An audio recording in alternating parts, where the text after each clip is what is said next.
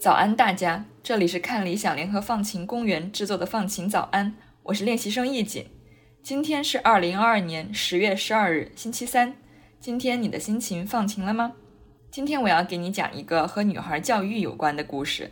在尼日利亚的扎里亚城有一个女孩教育中心 （Center for Girls Education），简称 CGE。它通过在尼日利亚的不同社区创造独属于女孩们的安全空间 （Safety Space）。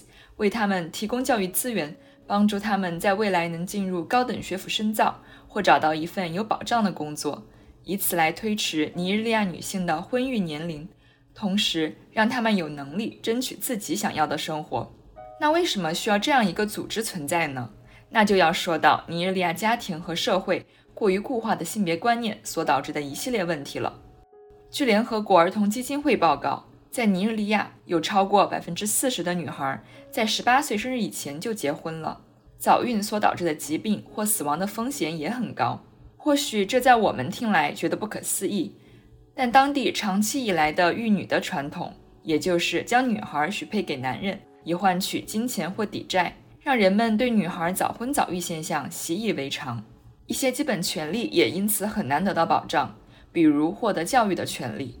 当地父母普遍觉得，女孩就应该在家分担家务，时候到了就把她嫁出去，哪会有多余的钱送她去读书呢？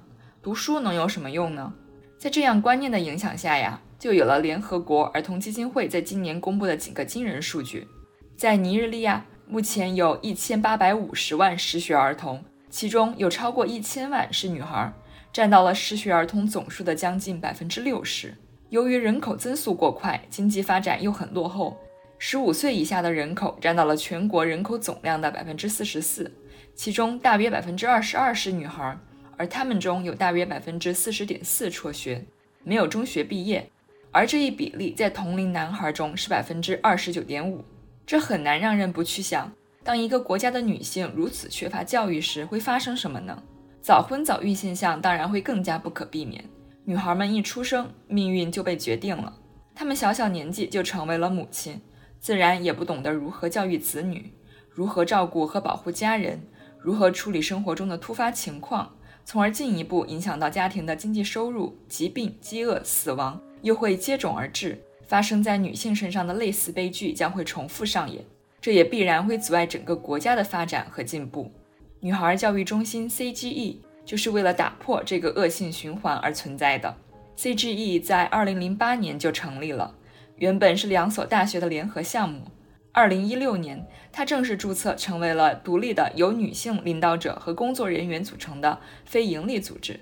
他通过和各地的民间社会组织合作来扩大影响力，并为他们提供从各种基金会募集到的资金。还会为这些组织成员提供如何为当地女孩营造安全空间的讲座和培训。很难得的是，在尼日利亚这样一个相对封闭和落后的国家，CGE 发起的很多项目都获得了当地人的高度支持，并且还有相当持久的生命力，影响了一批又一批女孩。这是怎么做到的呢？首先，一个挺重要的原因就是，C G 的成员们高度尊重地方传统和宗教价值观。在每去到一个新的村庄或社区，想要建造安全空间时，他们会先花两到三个月的时间进行实地考察，深入了解当地女孩们的处境。第一时间需要见到的人是 Saraki，也就是这个片区的领袖，在当地有很高的威信。因此，要是能先获得他的认可，接下来的一切就会好办得多。Saraki 有时会找来一些 Imams，也就是学者，共同商讨。首先，CGE 成员会有理有据地告诉他们，在伊斯兰教的《可兰经》和圣训中是如何强调教育的重要性的。书中很多地方都提到，先知穆罕默德非常赞许伊斯兰教徒们去学习知识，不管是男孩还是女孩。在彻彻底底说服他们后，团队才会开始介绍 CGE 的行动理念和未来计划。他们希望能让从来没有去过学校的女孩有上学的机会。接受过初级教育的女孩也有机会能够接受更高级的教育。CGE 会为他们提供书本、学费、校服，更重要的是为女孩们营造一个我们前面提到过的安全空间。那什么是安全空间呢？简单来讲，这是一个只有女孩的、可以获取知识、自由表达、坦诚交流的空间。受过训练的导师每周都会给女孩们上课，课程内容和设置都会事先和村庄领袖和学者仔细沟通和协商。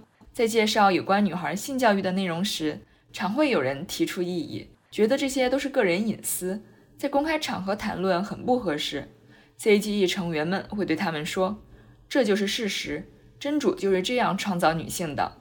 你希望他们能够生儿育女，却又不告诉他怎么能更好的照顾自己，让他们只能获得一些错误的信息，这怎么能行呢？”在一番委婉又巧妙的劝说之后，基本上都能争取到同意。在意见基本一致之后呢？CGE 才会采取下一步行动，也就是找到女孩们的父母，让他们同意把女孩送到安全空间学习。这时可能就会遇到一些阻力了，因为有的教徒事实上并不清楚《可兰经》里写了些什么，却仍然非常固执和保守地认为女孩就是不该去读书，不该接受教育，甚至觉得 CGE 做的事是在违背教义，是在误导大家。有的母亲也宁愿让女儿去当街头小贩卖东西补贴家用，也不想送她去安全空间免费学习。面对出于各种原因的反对，CGE 最大的挑战就是在他们之中要有人能够向大众阐释正确的教义，消除误解和偏见，让更多人意识到接受教育才能更好地理解教义，才能有更坚定的信仰。在为尽可能多的女孩争取到进入安全空间学习的机会后。接下来就是上课了，CGE 在这方面也有自己的考量。首先是上什么课，课程主题涵盖了识字、计算、生活技能、职业技能、生殖健康等等内容。由于女孩们一进来就会根据年龄、婚姻状况、文化水平被分组，不同的组别授课内容会有不同的侧重。中心主任哈比巴曾提到，识字和计算是他最看重的，因为这会让女孩们有能力进入学校。而且待的时间更长，这样就能学到更多的知识，逐渐拥有想要追求的目标和实现的梦想。面对婚姻的态度也会有所改变。当然，对这些可能面临早婚早育的女孩们，性教育也十分重要。以月经为例，导师们会向她们解释什么是月经，以及它在不同族群里不同的称呼，还有这意味着什么，以及在买不起卫生巾的情况下如何应对。同时，还要让他们认识到早孕可能面临的风险和伤害。除此之外，哈比巴还特别提到了对女孩们沟通与表达技能的培训，因为现实情况是，很多女孩的婚姻都由父母直接决定，他们在被告知时，即使不愿意，也不知如何应对、如何反抗，只能沉默。父母就把这当成是同意。这虽然很荒谬，但女孩们也必须学会勇敢地为自己发声。告诉父母他们的态度、他们的想法、他们的追求，以及他们作为一个人的价值。在你大概了解了上课内容之后呢，让我们来看看具体又是怎么上课的。首先来详细介绍一下其中的灵魂角色——导师。导师可以说是一人分饰多角，同时是协调者、咨询者、老师、母亲和朋友。在安全空间里给女孩们传授知识，只是职责的一部分。更重要的是和女孩们聊天谈心，建立更加深刻的关系，让她们拥有可以信任的倾诉对象，能够放心地打开自己的内心。与此同时，还要让女孩们意识到，她们的感受是不能被忽视的，她们是值得被保护、被尊重的。导师们会通过言传身教，努力成为女孩们的榜样，让她们拥有可以追求的目标，甚至拥有看似不可能的梦想。在安全空间以外。导师在女孩和家庭、社区的连接上也发挥着作用。他们在必要时会充当女孩和父母、女孩和丈夫、女孩和领袖这些关系的中间者。特别是在面临女孩被迫早婚的问题上，导师会先去找父母沟通。如果不行，他们就会去求助村庄领袖。是不是感觉导师们的担子可不是一般的重？要找到能够胜任的人，是需要经过一系列的选拔和培训的。一个合格的导师要有耐心、有活力、有热情，同时又是一个好的倾听者。CGE 会去到一些学校选择女教师进行导师培训。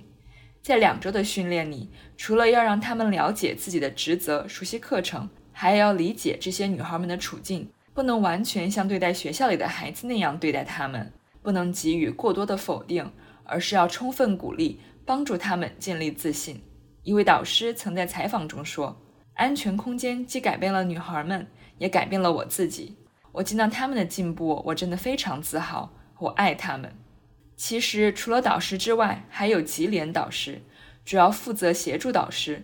中学毕业有两年在安全空间学习经历的女孩，都有资格成为级联导师。我们可以把这一角色想象成阶梯，它不仅让知识和经验从最资深的成员流向最年轻的成员，还让小成员们有机会与他们敬仰的老师或学者分享自己的观点。阿米娜在十八岁时就成为了吉莲导师。并且非常热爱这项工作，还发誓永远不会放弃对女孩教育的倡导。他曾在一次采访中说：“我的社区不重视女孩的教育，许多女孩也意识不到自己的合法权利，即使意识到了，也不知道怎么争取。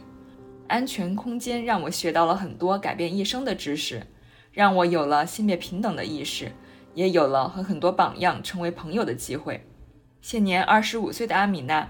去到世界各地倡导女童教育，被称为尼日利亚的马拉拉。马拉拉是巴基斯坦的一位以争取女性受教育权而闻名的活动家，在十七岁就获得了诺贝尔和平奖。如今，尼日利亚女孩的结婚年龄和十多年前相比推迟了二点五年。这样的改变注定不可能是一蹴而就的。女孩教育中心仍然在持续不断的努力，他们针对不同的女孩群体。发起各种项目，比如少女倡议、从学校教育到职业教育的转变、女童素质教育运动、女孩健康等等。希望这样的火光能够照亮世界更多阴暗的角落。好了，今天的放晴早安到这里就结束了。如果你还知道什么和倡导女孩教育有关的行动，都欢迎在评论区分享。我是易锦，祝你拥有放晴的一天。我们下周再见。